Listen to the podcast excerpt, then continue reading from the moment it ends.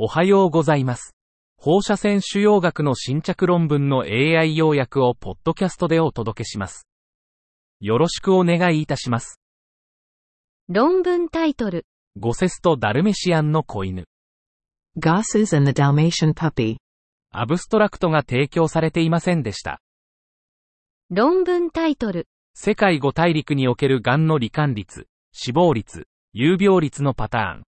世界の様々な地理的地域における癌格差を縮小するための優先事項の定義。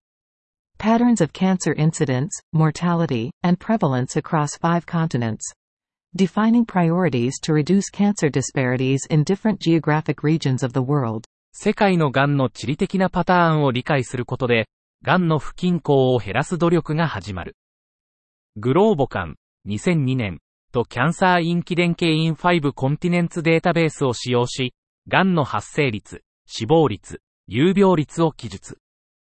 2002年には、約1100万の新たな癌症例と700万の癌死亡が報告され、約2500万人が癌と共に生きている。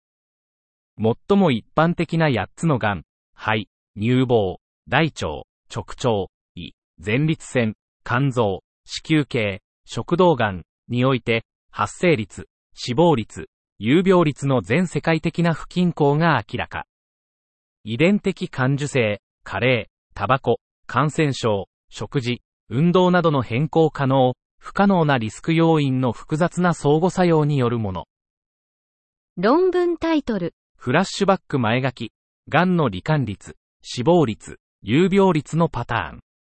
Flashback forward. Patterns of cancer incidence, mortality, and prevalence. アブストラクトが提供されていませんでした。